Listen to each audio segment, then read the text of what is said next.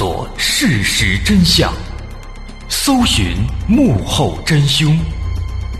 欢迎收听《绝密档案》。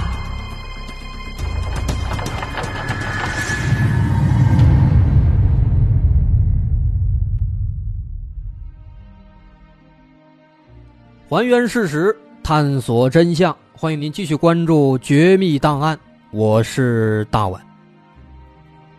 那在开头，咱们还是要补充一句：今天咱们讲的这个故事呢，未满十八周岁的未成年人，还有心理素质不好的朋友，不建议收听。如果说您非要听，结果影响到您的心情了，那么后果自负，我们概不负责。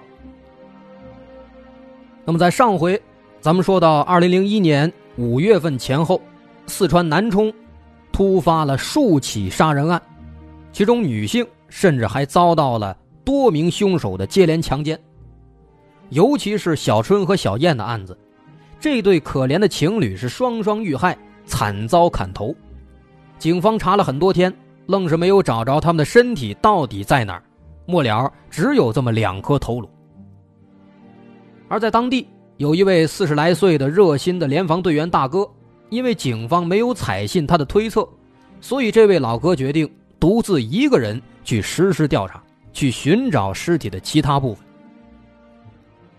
于是，二零零一年五月十六号当天晚上天黑以后，这老哥独自一个人就踏入了这片案发的芦苇丛。虽然说这老哥干了这么多年的联防工作。但此时月黑风高，四下无人，但也不知道有什么东西一直在窸窸窣窣的响，所以此时他心里边还真的有点发毛。所以他就一个人在这片浅滩里面摸索着慢慢前进。哎，结果走着走着，他突然感觉这个脚底下好像踩到什么东西了，哎，差点给他绊倒了。他就低下头来想要仔细看一看，结果一低头啊。有一股腥味是扑鼻而来。身为多年的联防队员，这个味道他太熟悉了，这就是尸体腐烂的气味于是他掏出手电筒，准备仔细查看一番。但这不看不要紧啊，就这么打开手电，定睛一瞅，给他吓得腿都软了。怎么回事啊？他发现自己竟然站在四具尸体之间，而且这四具尸体。全都没有脑袋。他努力让自己镇静下来，缓缓的、颤颤巍巍的走出芦苇丛，然后报了警。让所有人感到吃惊的是，这四具尸体距离发现小春人头的地方只有两百米。经过警方检测，其中两具尸体属于小春和他的女友小燕，而另外两具尸体都是男性。目前身份不明，四具尸体全部赤身裸体，就这样静静的躺在芦苇丛中，而且尸体的情况无一例外都极度凄惨。小春的无头尸体上布满了淤青和伤痕，很明显，他死前遭到了极其严重的暴力殴打。在小春脖子上，一条勒痕清晰可见。这表示跟警方最初的猜测是一样的，他是被活活勒死之后，又被凶手砍下头颅和小燕的头颅一起扔进了嘉陵江里。但嘉陵江水流湍急，小燕的人头被江水冲走了二十公里，卡在了下游的水电站，但小春的人头只漂了两百多米就被冲进了江边的芦苇滩，被跑步的大爷发现了。而相比小春。小燕的尸体更惨，她全身都是伤痕，双手食指被残忍的砍掉，不知去向。左乳上方有一处刀伤，伤口深入内脏。左乳下方有两大块大面积的皮下出血。此外，在她的大腿内侧也有多处皮下出血。由此看来，似乎小燕的大腿内侧被人狠狠的踩过。而这种伤痕只有一种可能，那就是小燕遭到了强奸。但这还没有结束，真正可怕的还在后面。随着法医进一步尸检，发现小燕的下体竟然被凶手用菜刀之类的工具生生的破坏了，甚至内部的骨头都被砍断了。但奇怪的是，根据尸检，小燕体内却没有发现男人的精液。不过，在阴部上方倒是发现了男人的阴毛，经过鉴定，这些阴毛不属于她的男朋友小春。看来，这个小燕的确是被强奸过。所以说，尸体的情况是极度惨烈的，极度令人愤怒的。在场的就连身经百战的刑警也难以控制自己的情绪。而这次，警方也吸取了上次的教训，在附近展开了详细的地毯式的搜索，而果然很快就有了收获了。在距离现场有三十米的一个水塘里，警方发现了匕首、尖刀、菜刀、捆绑用的布条、女士短裤。和一些用过的避孕套，在跟尸体上的诸多伤痕比对之后，警方发现这几把刀就是杀害小燕的凶器，而那条短裤后经证实也是属于小燕的。由此看来，应该是有数名罪犯带着避孕套对小燕实施了多次强奸。你看，现在咱都不敢用“轮奸”这词儿了啊，光怕再被人给整了。其实大伙都明白这什么意思，遭到了多名凶手多次强奸。但是难点在于，凶手把这避孕套丢在了这个水塘里。避孕套丢在水塘里，如此一来，这精液就被水冲走了，这让取证变得非常困难。面对眼前的困境，警方也没什么好办法，只能打算暂时调转方向。毕竟现场有四名死者。除了小燕和小春确认了身份之外，另外两具无头尸体到底是谁，现在还不清楚呢。而值得庆幸的是，凶手似乎也没有那么狡猾。不久之后，警方在附近搜到了这两名死者的衣物，还有随身物品，以此查清了他们的身份。这两个人都是高平二中的初三的学生。分别叫李超和赵波。通过对这两位死者的同学和家人的询问，警方得知，两个人在五月十二号晚上参加了一个同学的生日聚会。晚上十一点左右，聚会结束，他们离开聚会，但因为天气炎热，李超和赵波提议去嘉陵江游泳。但是跟小春、小燕一样，这俩人自此一去不回。而且需要注意的是，他们的失踪时间跟小春、小燕一样，也是五月十二号。后来五月二十二号，李超和赵波的人头先后在嘉陵江下游被人们发现。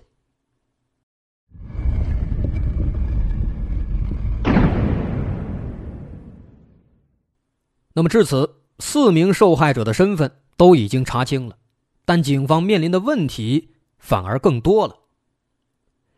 首先，这一系列案子应该怎么定性呢？是为财杀人吗？应该不是。四名死者都很年轻，小春、小燕刚刚工作，肯定没什么钱。另外两名死者都是学生，那更不用说了。既然不是为财杀人，那么有没有可能是仇杀或者情杀呢？首先，这个小春的社交网络。警方之前已经查了，没有问题，所以警方又去查了小燕的。但他们发现小燕的生活也非常简单。从卫校法医专业毕业之后，小燕就来到了南充，在刑警大队实习。这人生地不熟的，再加上工作性质问题，所以小燕接触的除了亲戚就是警察，没有得罪过什么人。在情感方面呢，小春是他的初恋。之前没有谈过恋爱，所以自然也就不存在情杀的可能性。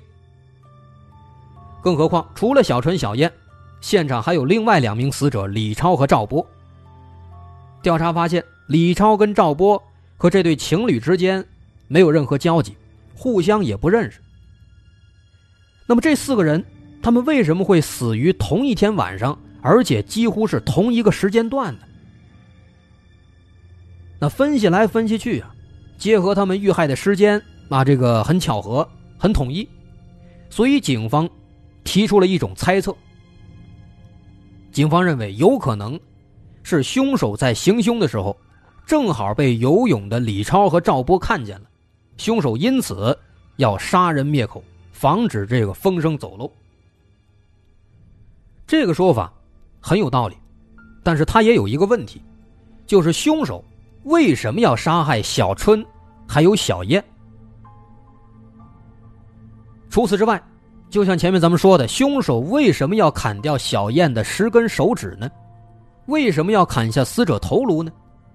既然都决定要杀人灭口了，为什么在实施强奸的时候，他们还要使用避孕套呢？这一系列的疑问实在是让人摸不着头脑。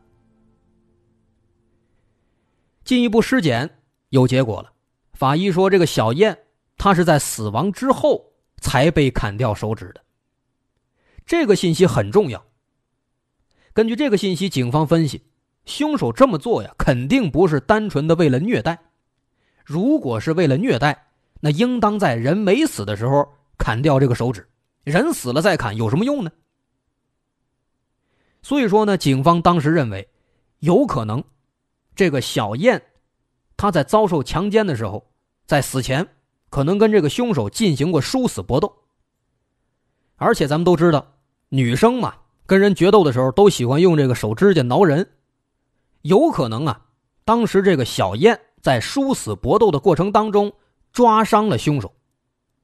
而这个凶手呢很聪明，他有可能是具有一定的反侦查经验，他知道死者把自己挠伤了，那么死者的指甲缝里肯定会留下自己的血肉组织和一些血液痕迹，那这样的话，警方就能够通过 DNA。来锁定他们的身份，于是他们干脆把小燕的手指给砍掉了。而事实证明，他们这么做的确给警方带来了非常大的困扰，警方一时间也没有找到那十个手指到底在哪。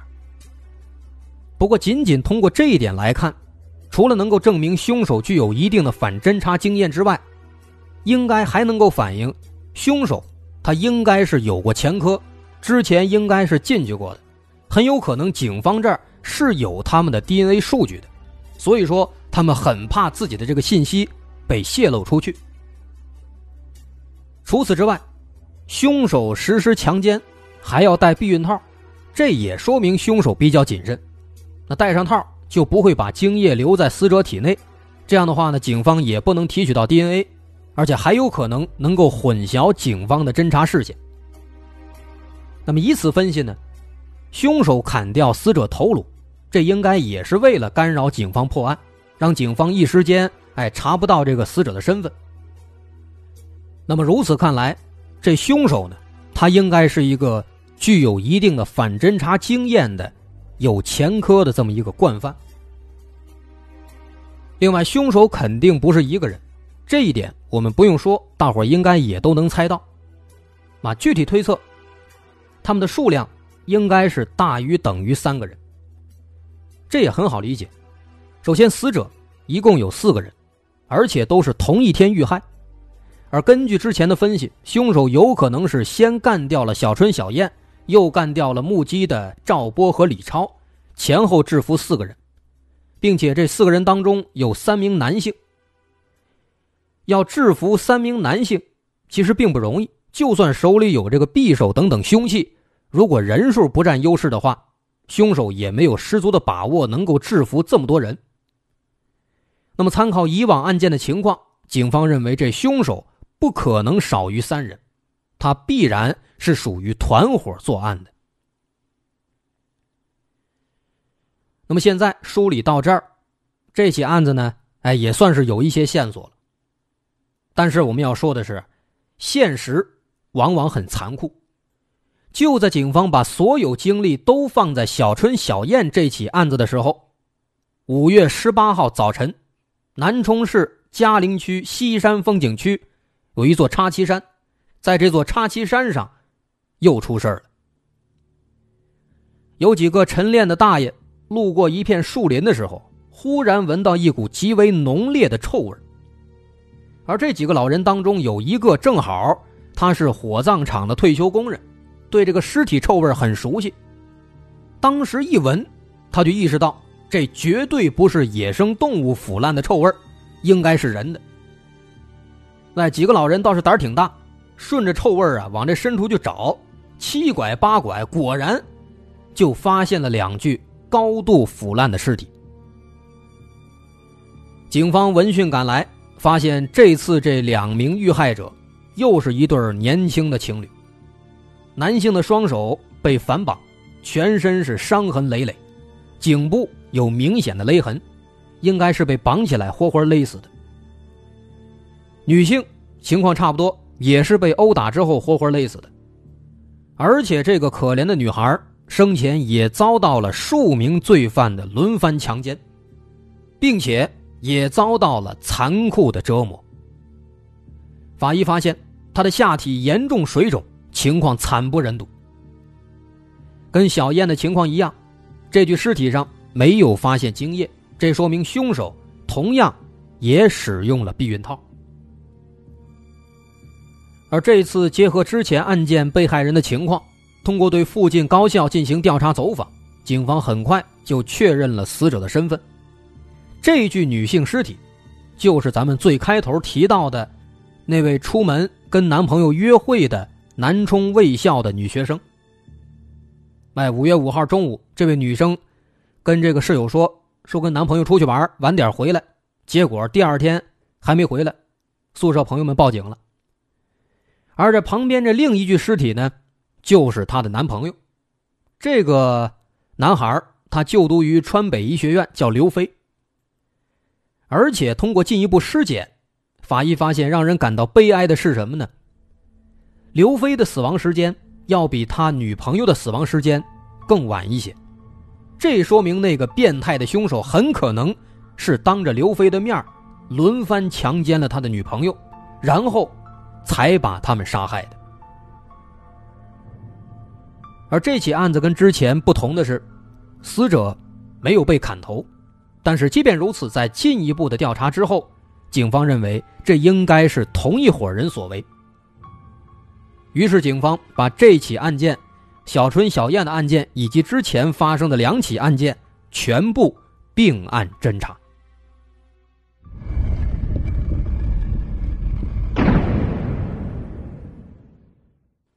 我们要说的是，坏消息接二连三。警方前脚刚刚弄清了这起刘飞情侣的新的案子，后脚又出事了。就在同一天晚些时候，有两名南充卫校的女学生急匆匆的来到了派出所。他们说，在半个月以前，五月四号凌晨四点左右，有四个蒙面歹徒突然闯进了他们租住的出租屋。当时在出租屋里有三名女生。歹徒对其中两名女生展开了轮番强奸，而第三名女孩正好在生理期，侥幸逃过一劫。但让这名幸运的女生没想到的是，歹徒离开的时候有可能是心存不甘，其中一个突然冲回来，对准她的下身，猛刺了一刀，造成了重伤。需要说的是，这四名歹徒实施强奸的时候，同样。也使用了避孕套。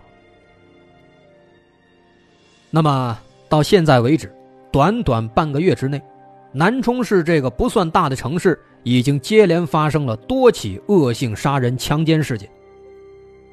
从最初的四月二十六号第一对情侣遇害，到五月十八号发现的南充卫校刘飞情侣遇害，一共有十人被杀害了，这其中四人被砍头，五位女性。遭到多人轮番强奸，还有一人身负重伤。一时间，南充城里是风声鹤唳，年轻男女无不草木皆兵。那么，这帮毫无人性的歹徒究竟是谁呢？警方能不能顺藤摸瓜，成功的把他们绳之以法呢？这起案子案情太过复杂，一回说不完，咱们下回。再接着说。